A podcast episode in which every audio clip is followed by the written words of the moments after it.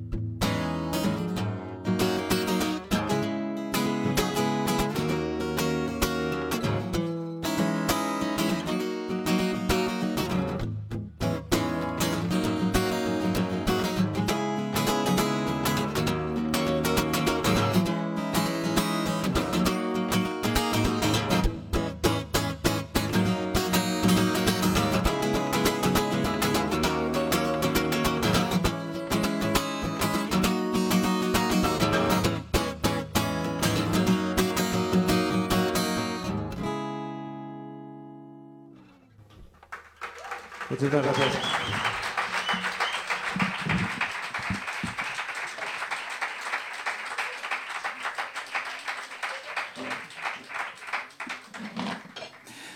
Pues damos la bienvenida a eh, Emilio Saiz. Muy buenas tardes, Emilio.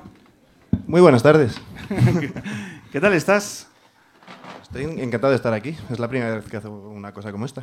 ¿Te gusta? ¿Te gusta Sí, sí. qué, qué cosa más chula montamos por aquí? placer. Sí, sí, sí. Muy pro. Eso es. Nosotros lo que intentamos es acercar eh, la radio a la gente a través de, como decía antes, de los grandes protagonistas del mundo de la cultura que sois vosotros, los autores, la gente que intenta que ocurran cosas, con- ya sea con el cine, con la literatura y en tu caso con la música. Somos eh, un programa que intenta brindar también oportunidades a talentos emergentes y un- bueno, es pues- muy de agradecer, ¿eh? Es complicado que te brinden oportunidades, desgraciadamente. Sí, días. Es complicado que los medios de comunicación se hagan eco de las nuevas propuestas. En mi caso sí, por lo menos. Yo creo que, que sí. es una lucha constante.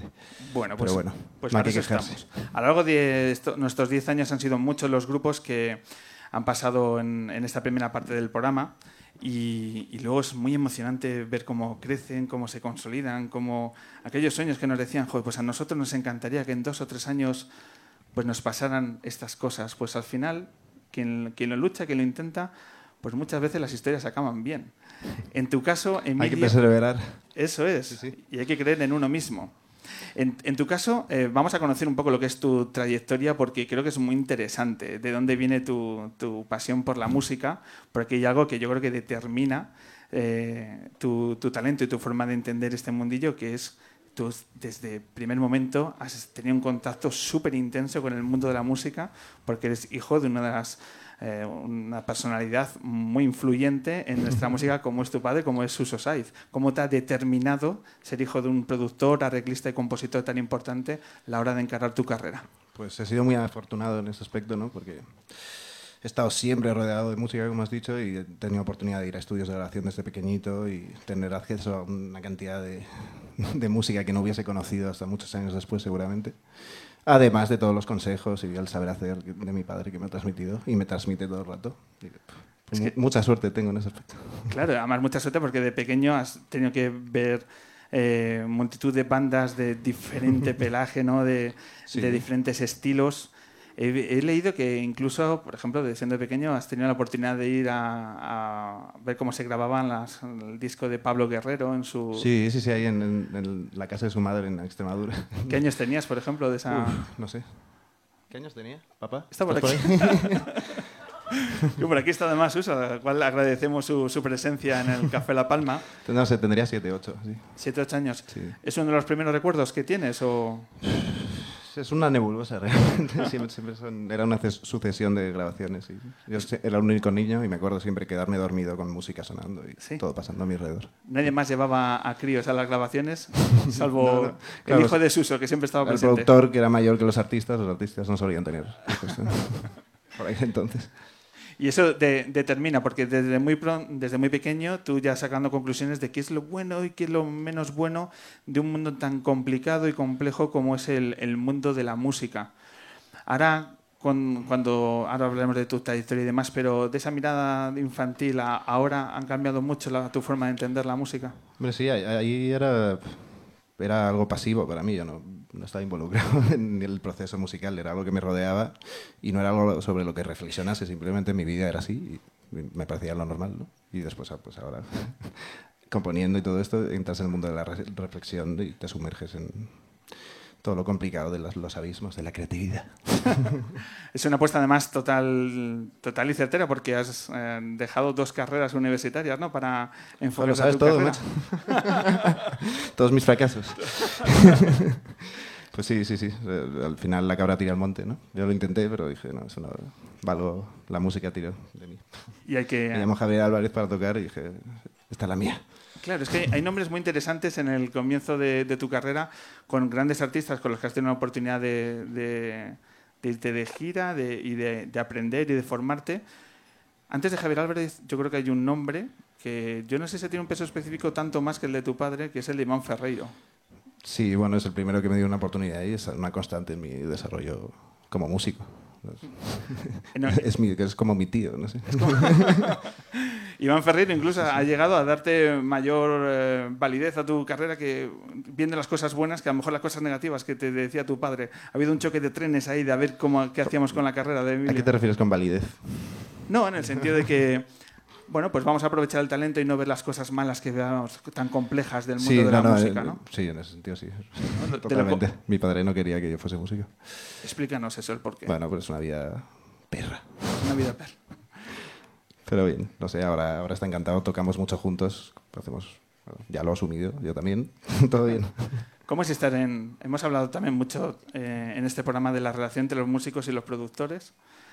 Has compartido eh, estudio de grabación con tu padre, también has compartido escenarios. Eh, recuerdo tu actuación en, en la Casa Encendida de, de hace un poco más de un año, ¿no? Aquí, aquí Un en par de años, quiero ya. Sí. Sí, Dos veranos. ¿Cómo es compartir eh, estudio de grabación y escenario con, con tu padre? Que es algo eh, no es muy normal en nuestra música, ¿no? Una relación paterno-filial in No, situ no, en no. el- Lo nuestro nos ha costado llegar a, a un entendimiento eh, fluido. Pero es muy gratificante, sobre todo los conciertos, es maravilloso. Porque es, es un tipo de música que no tengo oportunidad de tocar, ¿no? que es el mundo del free y la improvisación. Y entonces es, es como tener un- una conversación pues, en directo con gente alrededor y no sabes lo que puede pasar y tienes una sensación de libertad después, te quedas muy a gusto. Es una pena que no pase más a menudo, pero bueno. Y en el estudio pues aprendo de pues, técnicas de grabación, de cómo lidiar con los egos de los artistas, estas cosas complicadas. ¿Qué tal va Nothing Place, tu, tu proyecto personal en el que ya has grabado dos discos? ¿Qué ambiciones, qué expectativas, qué ilusiones estás depositando en este, en este proyecto? Bueno, pues es- acabamos de publicar el segundo disco, que pues, pues, un esfuerzo yo creo como más concreto, más coherente. Y ya tengo una banda detrás muy potente y, y ya tengo un sello también, Foen, y una agencia de booking que no tenía antes tampoco, Plan B, con Estefanía Serrano, que es increíble. Entonces creo que poco a poco se va, se va generando inercia y tengo, tengo buenas expectativas de que llegue a algún lado. Has grabado con grandes músicos, con Ricky Faulkner, con Martín Pernau, que también estuvo por aquí hace poquito tiempo en este, en este escenario, con Xavi Molero. Eh, ¿Cómo encaras el 2016? ¿Cómo crees que van a, qué cosas te gustaría que ocurriesen para Nothing Place, para, para tus canciones? Pues ir, ir tocando, tocando, tocando. Que haya oportunidades que la gente nos llame y que nos puedan venir a escuchar y que flipen con el directo y que sea la cosa más grande. Ese sería mi, mi mayor deseo. Tirar kilómetros y, y llevar a... Sí, porque toca muy, muy poquito con la banda, la verdad. Eh, ¿Tu intención es tocar con, con ellos también? ¿Conformar En como cuarteto, banda? sí, con- tocamos antes de ayer en la presentación del Vida Festival ahí en Barcelona, estreno con los cuatro y fue apoteósico, increíble. Y siempre que se pueda, pues ir los cuatro, lo que pasa es que somos una banda de desconocidos, es complicado que te paguen ya solo los transportes y todo esto, pues ya Claro. sabes, ¿no? Y el hándicap de la Y si distancia. no, ¿no? formato dúo con Xavi, él y yo, batería, guitarra y voz, que también es muy divertido. Pero bueno, no tienes ese peso ahí. Ese empaque de estar con, con Ricky ¿no? y, con, y con Martí en el escenario, que Sí, tiene sí. que ser además... Ricky la solidez y Martí hace todo teclados cósmicos de los suyos. que es Maravilloso. Que bueno, pues es- es- son grandes nombres que solo pueden hacer aupar tus canciones, las canciones de, de Nothing Place.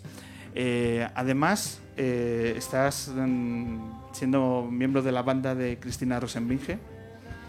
Ahora que no nos escucha Cristina y demás, eh, ¿cómo, ¿cómo es estar dentro de, de la banda de, de Cristina y qué te está aportando esta experiencia? Joder, para mí es maravilloso, es una experiencia de crecimiento eh, musical y personal. Porque ella es una, una artista con, con una visión y un concepto muy profundos. Y además tengo la oportunidad de explorar el lado como más salvaje y experimental de, de la guitarra que nunca había tenido oportunidad de meterme ahí. Con Iván, que es más pop. Estoy encantado, la verdad. Quizás ese lado más salvaje por el, el nuevo sonido ¿no? del, del nuevo disco de lo nuestro Sí, de, sí. de Es un tema más oscuro, más experimental. Podemos jugar. Además, la con la banda estamos llegando a un punto bastante contundente. Está muy bien. Tocamos en la Joy hace dos días, tres también.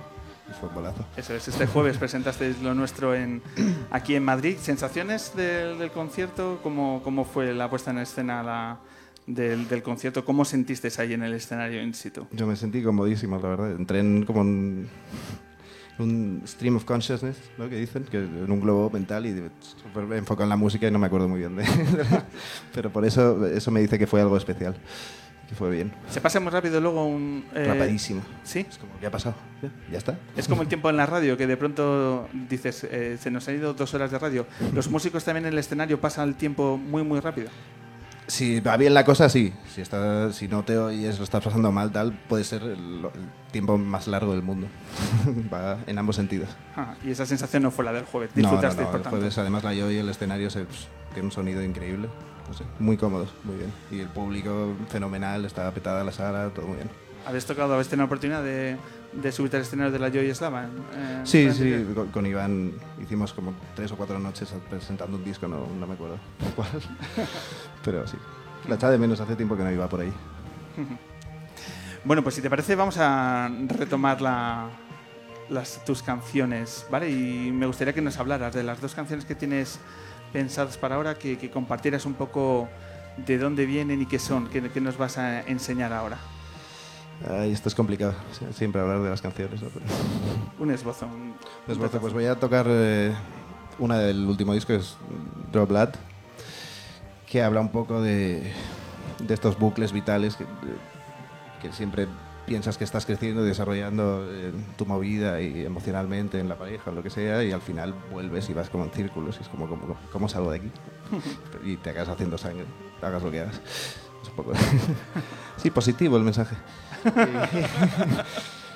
Y la, la última que tocaré es No Time del disco anterior, que, que es, es una canción sobre, sobre, pues es como el paso del tiempo o el no paso del tiempo. Siempre un poco ese mundo emo. Venga, pues, Y tiene un arpegio fantástico al principio. Espero que os guste. venga, pues vamos a seguir disfrutando de las canciones de, de Emilio Sainz, que, como a nosotros siempre nos gusta destacar, estos nuevos talentos emergentes que siempre decimos posteriormente, pues ese, ese chaval pasó por la luna. Pues fijaros en el talento de Emilio Sainz.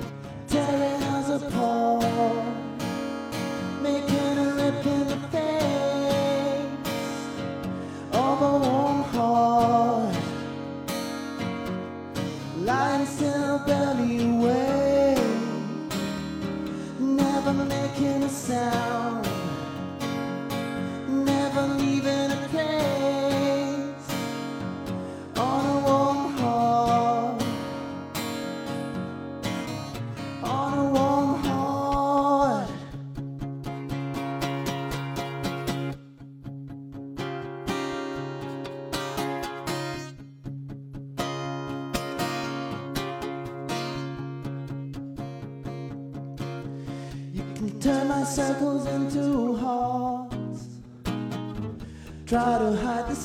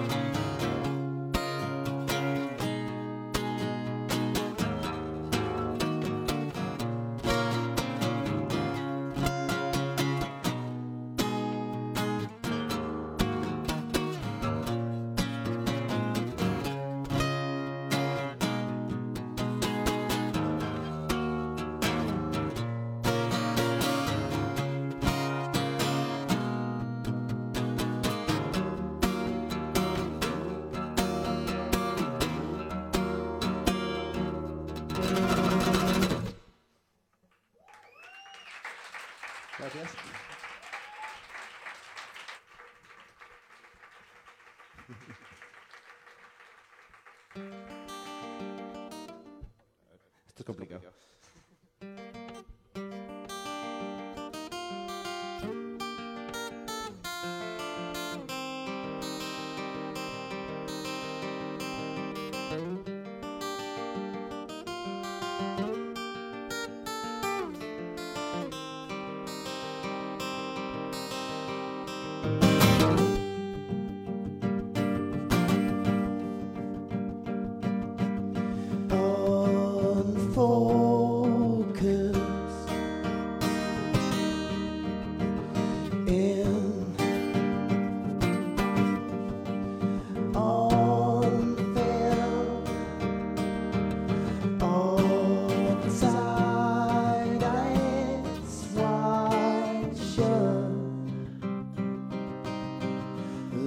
Exhausted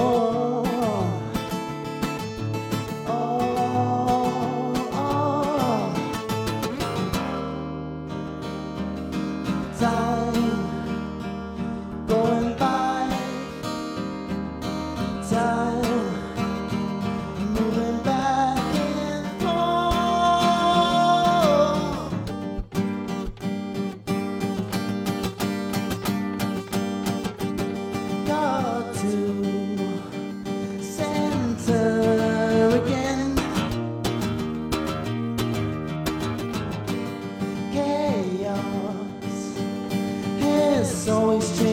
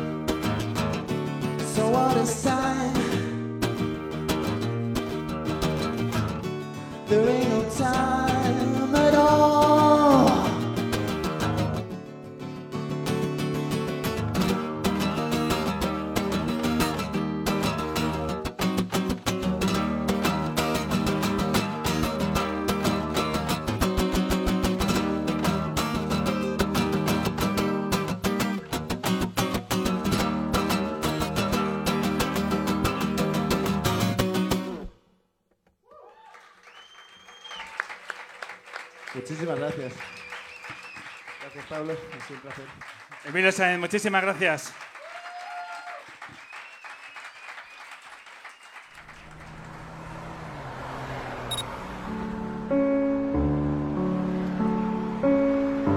El hombre que se enamoró de la hombre que se enamoró de la luna. En directo en el Café La Palma de Madrid.